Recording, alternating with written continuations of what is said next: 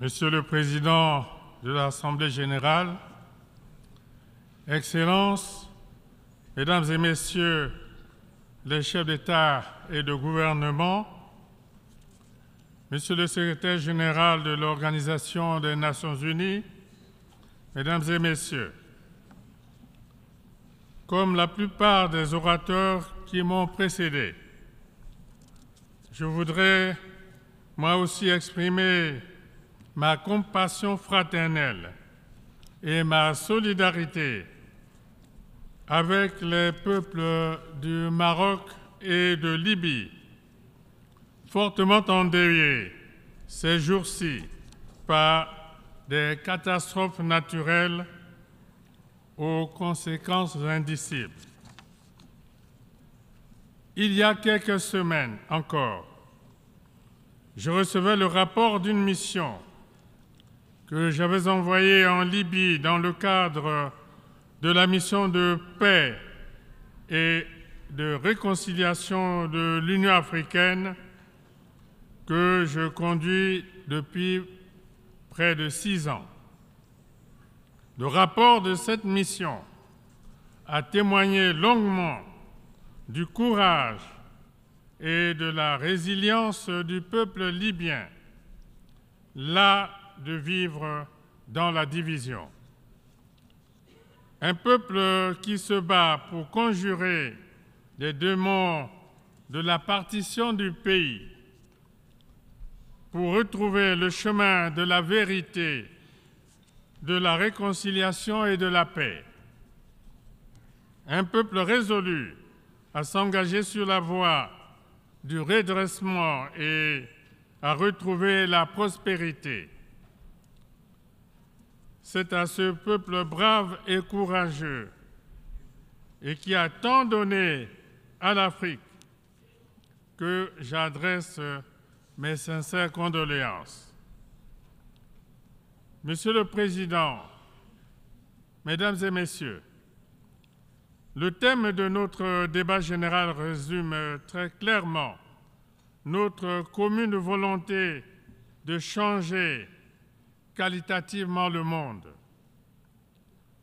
Telle était déjà la philosophie généreuse et la finalité des 17 objectifs de l'agenda 2030 des Nations Unies pour assurer la paix, la sécurité et la prospérité à tous les peuples de la terre. Qu'il s'agisse d'éliminer la pauvreté et la faim dans le monde grâce à une économie globale plus juste et plus équitable, grâce à une agriculture plus performante et durable, ou qu'il s'agisse de garantir la bonne santé au plus grand nombre et une éducation de qualité aux plus défavorisés, il n'y a là que des priorités absolues. Tout comme le sont aussi, entre autres, la fourniture de l'eau et de l'électricité aux couches sociales les plus larges, la construction des infrastructures routières, ferroviaires, portuaires, aéroportuaires et énergétiques pour relier entre eux des pans de territoire, des pays, des régions et des sous-régions. La préservation des écosystèmes de biodiversité, notamment par une gestion responsable de ces forêts tropicales qui sont l'un des plus précieux patrimoines que nous ayons reçus de la Providence. Le combat pour faire évoluer les mentalités dans le monde, dans le respect de la diversité des expressions culturelles et dans la tolérance réciproque. L'ancrage dans nos sociétés de l'idée d'égalité des genres et de parité homme-femme, l'autonomisation des femmes et des filles. Sur ce dernier point, je voudrais souligner la part prépondérante dans la responsabilité comprise les femmes dans mon pays au cours des 15 dernières années. Aujourd'hui, elles contribuent de manière remarquable à la promotion de leurs droits et libertés, au combat pour l'élimination de la pauvreté et à l'intensification d'une éducation inclusive à travers des formations et des apprentissages tous azimuts. Bref, toutes ces priorités que je viens d'énumérer appellent de la part de chacun d'entre nous un sens élevé du devoir et de responsabilité, une ouverture d'esprit aux vertus du dialogue, un solide élan de solidarité, de la patience et de la résilience. L'équilibre des nations dans le monde me semble largement tributaire de cette évolution et de cette option. Monsieur le Président, Mesdames et Messieurs, le climat est aujourd'hui la plus pressante de toutes les urgences. Cette urgence touche au cœur de la vie dans toute sa diversité.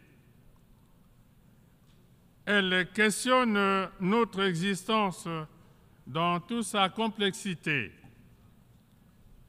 La montée continue du niveau des mers qui met en péril les pays insulaires. La désertification déferlante que plus rien ne semble arrêter. La canicule suffocante qui emporte chaque fois de nombreuses personnes du troisième âge, les inondations répétitives et les coulées de boue soudaines qui occasionnent les dégâts que l'on voit. Autant de phénomènes aussi dangereux que dévastateurs qui interpellent désormais jusqu'aux plus sceptiques d'entre nous. C'est pourquoi, assumant ma responsabilité en ma qualité de président de la commission climat du bassin du Congo, j'ai lancé lors de la COP 27 en Égypte l'initiative de la décennie mondiale de l'afforestation pour une biodiversité et un couvert végétal dense au service de l'humanité. Dans le même élan, mon pays, la République du Congo, s'est engagé à abriter en octobre prochain un sommet des trois bassins des écosystèmes de biodiversité et des forêts tropicales, Congo, Amazonie, Bornéo-Mekong et Asie du Sud-Est, comme réponse collective et concertée de ces trois poumons verts de la planète à l'insécurité climatique désormais si menaçante. Depuis la nuit des temps, nous le savons tous, la forêt fait vivre des millions et des millions d'individus. Avec un taux de déforestation des plus faibles au monde, puisqu'il n'est que de 0,06%. Mon pays joue à fond sa partition dans la préservation de l'environnement au nom de la survie de l'humanité. Aujourd'hui, nous ne pouvons que nous réjouir de l'heureux aboutissement du dossier d'inscription du parc naturel d'Ozala-Kokwa sur la liste du patrimoine mondial. Inscription faite lors de la 45e session du comité du patrimoine de l'UNESCO, tenue récemment à Riyad, en Arabie saoudite. C'est indéniablement un acte de reconnaissance, un acte qui gratifie à leur juste mérite les efforts de mon pays dans la préservation de ce joyau naturel de près de 1,2 million d'hectares, riche en biodiversité animale et végétale, au cœur du bassin du Congo. Les sacrifices consentis par les populations riveraines en abandonnant volontairement certaines activités susceptibles de porter atteinte à l'environnement et le renoncement par les États à des projets de développement pour préserver les écosystèmes de biodiversité devrait également appeler de la part de la communauté internationale des compensations financières qui ne seraient pas du tout de la charité. Monsieur le Président, Mesdames et Messieurs,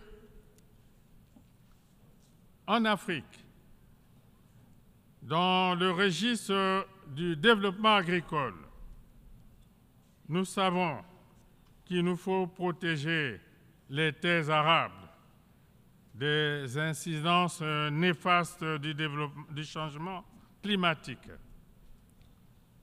Sans cette précaution, les prévisions en matière de production deviendraient totalement aléatoires et plus rien ne saurait être maîtrisé.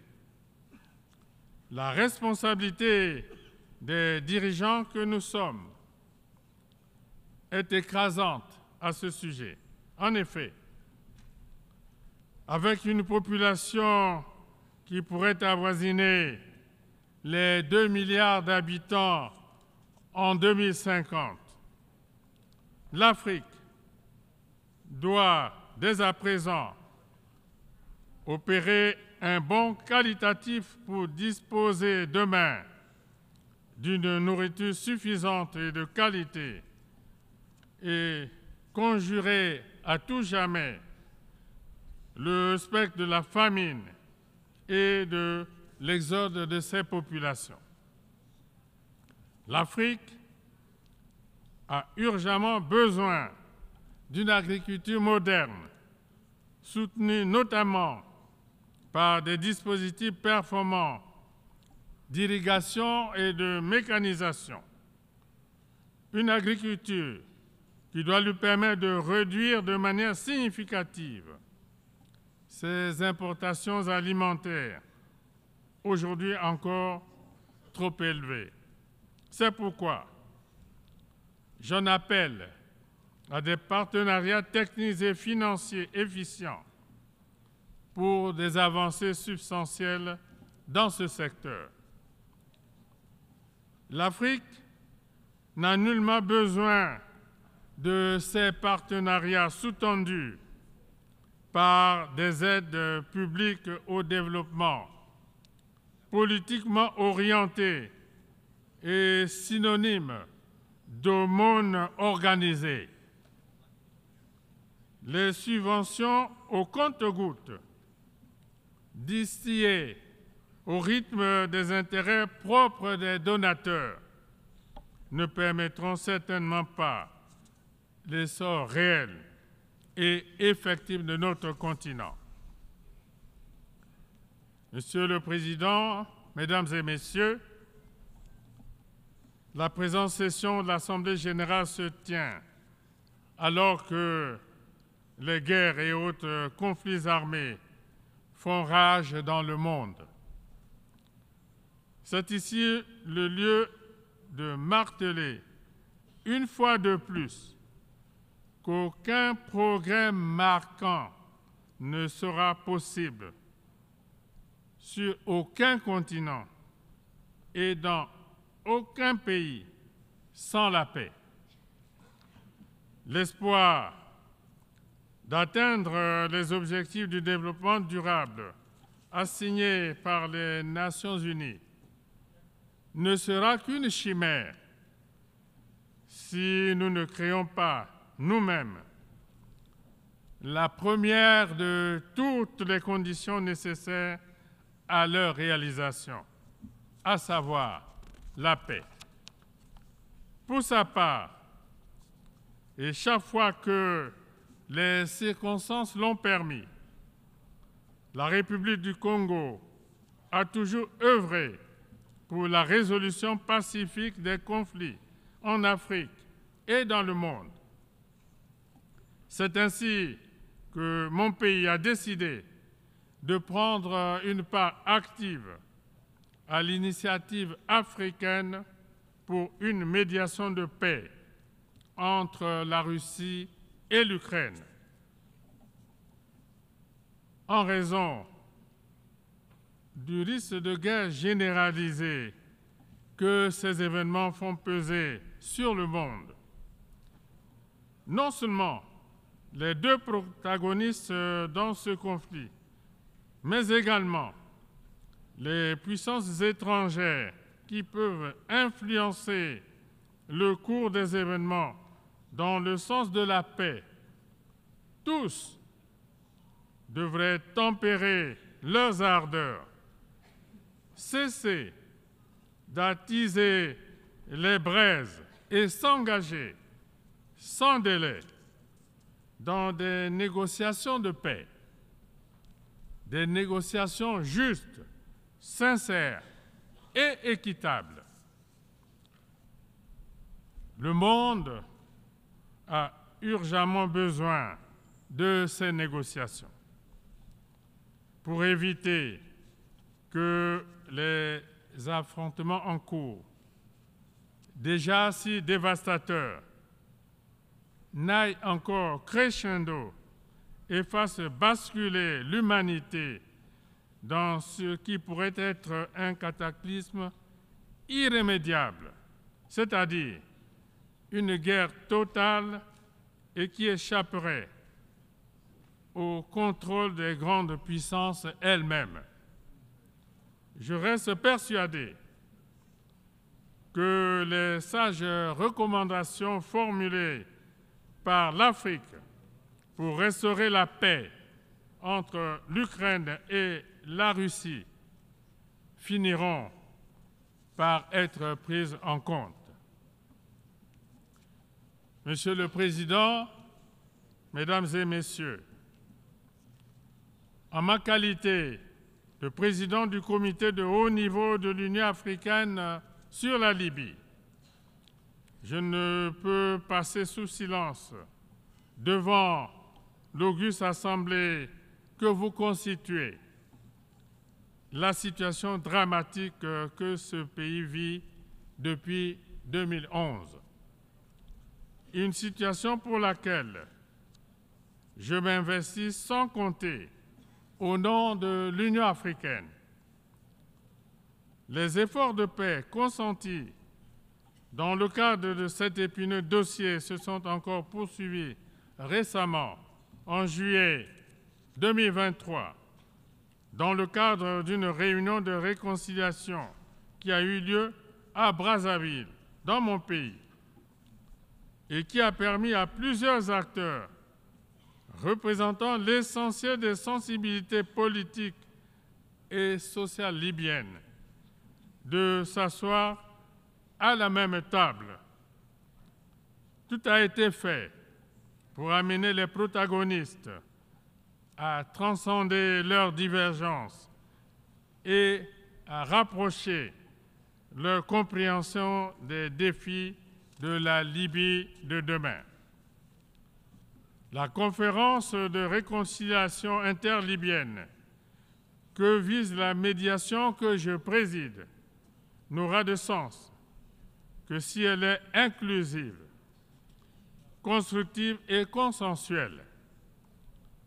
Elle doit permettre à nos frères et sœurs libyens de renouer avec la vertu du dialogue en cessant de se regarder en chien de faïence, d'apprendre à se pardonner et de donner la prépondérance à la justice, sous-bassement de l'état de dont ils sont appelés à écrire l'histoire.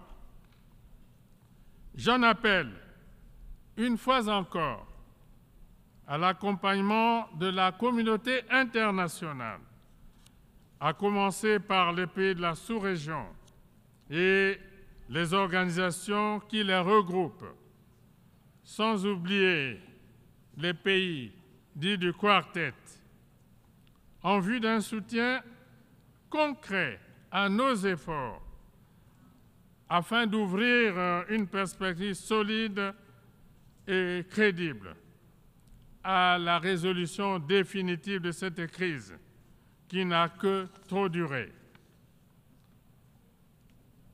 Monsieur le Président, Mesdames et Messieurs, face à l'unilatéralisme qui ronge dangereusement les fondations du bel édifice que tant de générations se sont employées à bâtir depuis 1945, la République du Congo, par ma voix, réaffirme son engagement en faveur du multilatéralisme, gage de justice dans les relations internationales, d'équilibre, d'équité, de paix et de coopération pour un développement partagé. Le multilatéralisme, nous le savons tous, ne peut prospérer que dans un système global juste et équitable. Un système qui soit à l'image non plus des fantasmes du passé, mais des évolutions et des réalités de notre temps. D'où l'impérieuse nécessité de réformer son outil de référence qu'est le Conseil de sécurité des Nations unies, afin d'assurer une représentation plus juste de tous les continents et de tous les peuples du monde.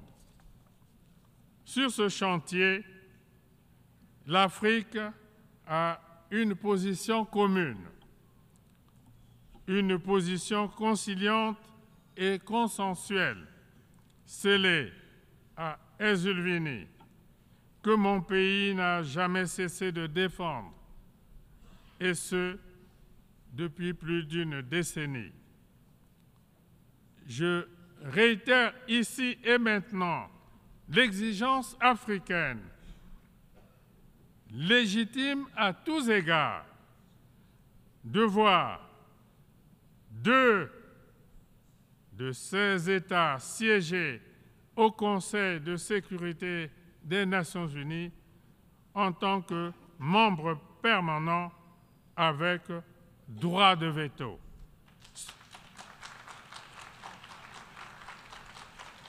Ce ne serait, ce ne serait que justice devant l'histoire et je vous remercie.